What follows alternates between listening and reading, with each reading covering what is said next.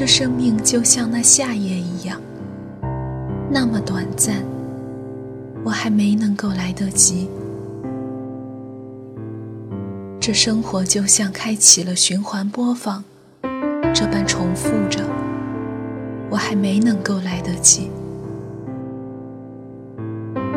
人生就好像一个跑道，我们不停冲刺奔跑，超过一个又一个的对手。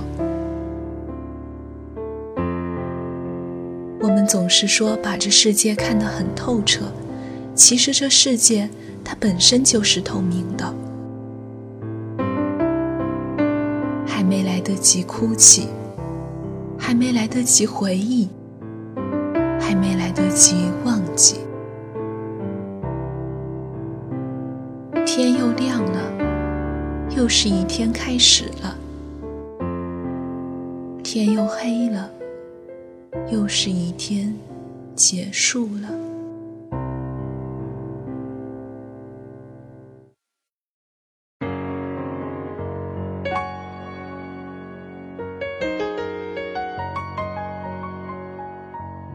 欢迎打开时光匣子，我是诗白。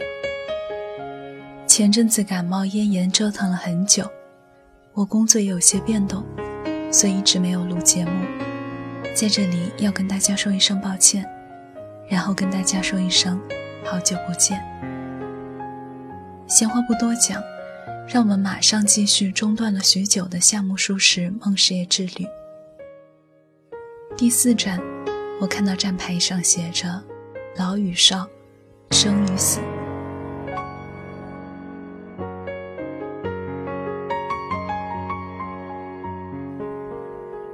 人生最初那些年，我的字典里是不存在“限制”两个字的。天地广阔无垠，有享用不尽的鸟语花香，层出不穷的新奇游戏。世界是座巨大的游乐园，我便是这乐园的主人。有权在其中沉迷玩乐，肆意挥霍时间。反正一天用完，自然会有新的一天补充。告诉我一切有限的人是爷爷。他的去世，使得死亡对我而言不再是书本上抽象空洞的概念。花谢了，会再开；雪融了，会再来。人死了，却是看得到的、摸得着的那些美好，通通去不复返。我如梦初醒，惊觉某天我也会像爷爷一样消失不见。世界其实从未属于过我，我只是游乐园中的过客，借一具躯体，一席容身之地暂居。等租约到期，全部都得还回去。而时间，原来只有一小瓶水那么多，倒置着，每分每秒减少，随时可能倾覆。下个明天，或许突然停在半途，再也无法到来。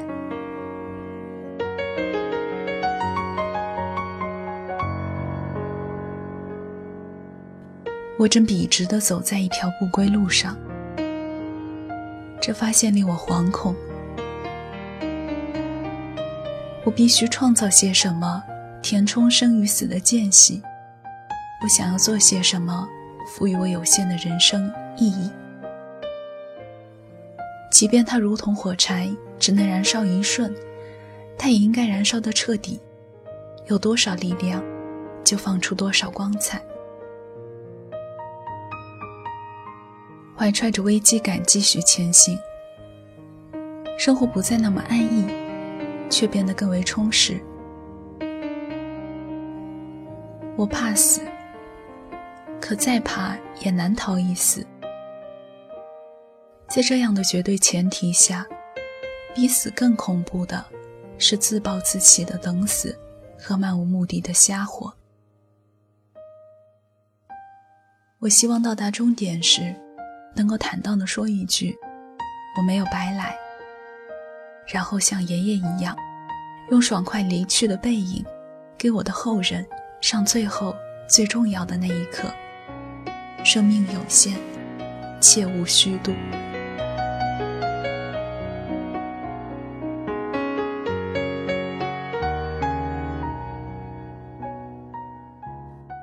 十夜，第四页，作者夏目漱石。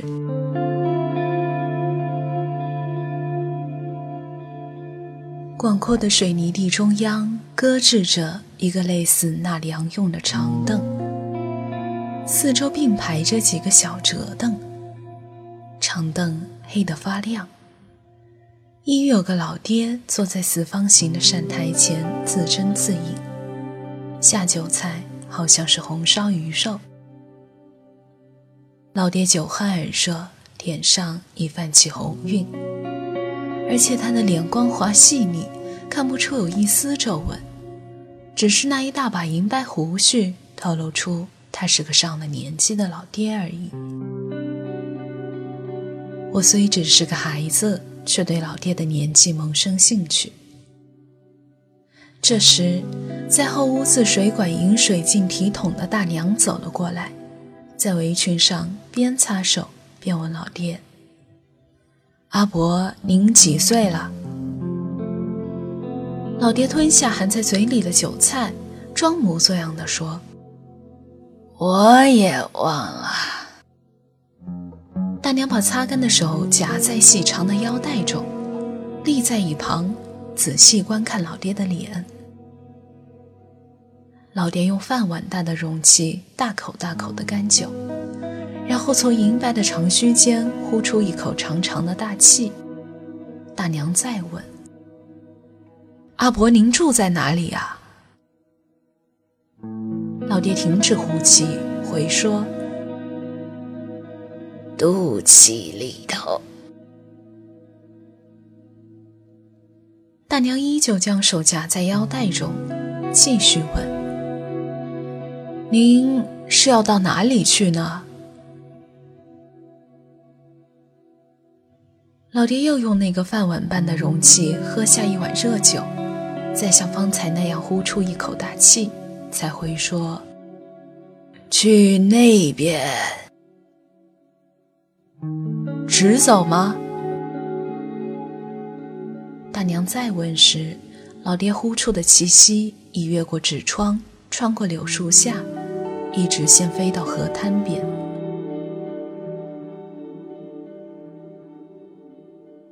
老爹走到外头，我也紧跟其后。老爹腰下系着一个小葫芦，肩上挂着一个四方形盒子，垂在腋下。穿着一件浅黄色的窄长裤与浅黄的无袖背心，布袜是黄色的，看上去像是兽皮做的。老爹笔直走到柳树下。柳树下有三四个孩子在。老爹边笑边从腰间取出一条浅黄手巾，再将手巾捻成一条细绳，放在地面中央，然后在手巾四周画了个大圆圈，最后从腋下的盒子拿出一个糖果店吹的那种黄铜哨子，看好哦。这条手巾会变成一条蛇，看好哦！老爹反复说着。孩子们目不转睛地盯着手巾看，我也在一旁盯看着。看好哦，看好哦，好了吗？老爹边说边吹起哨子，又在圆圈上来回转着。我一直盯着手巾，可是手巾却纹风不动。老爹一直在逼逼地吹着哨子，也在圆圈上转了好几圈。他踮起草鞋鞋尖，蹑手蹑脚的回避着手巾似的不停绕圈子，看起来有点可怕，又很有趣。然后。老爹停住吹哨子，再打开垂挂在肩上的盒子，抓住手巾一角，迅速地抛进河里。这样放进盒子里，受精会变成蛇。等一下再给你们看，等一下再给你们看。老爹边说边迈开脚步，他穿过柳树，笔直走下小径。老爹边走边说着：“等一下会变，受惊会变蛇。”最后竟唱起歌来：“等一下会变，受惊变成蛇，一定会变，哨子会响。”老爹唱着唱着，终于走到河滩。河滩没有桥，也没有船。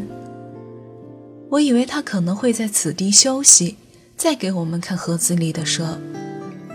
可是他竟然哗啦哗啦地走入河里。起初水深及膝，然后逐渐淹过腰部，最后连胸部也浸在水中。可是老爹仍在唱着。变身了，夜晚了，变成一条直直的路。老爹依旧往前走去，然后胡子、脸、头、头巾都消失了。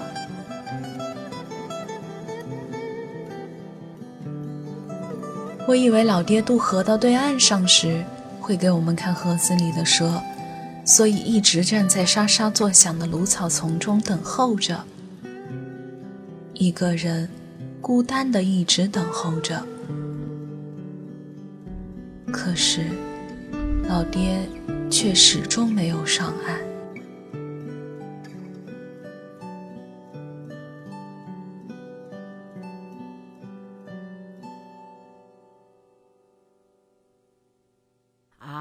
那也是。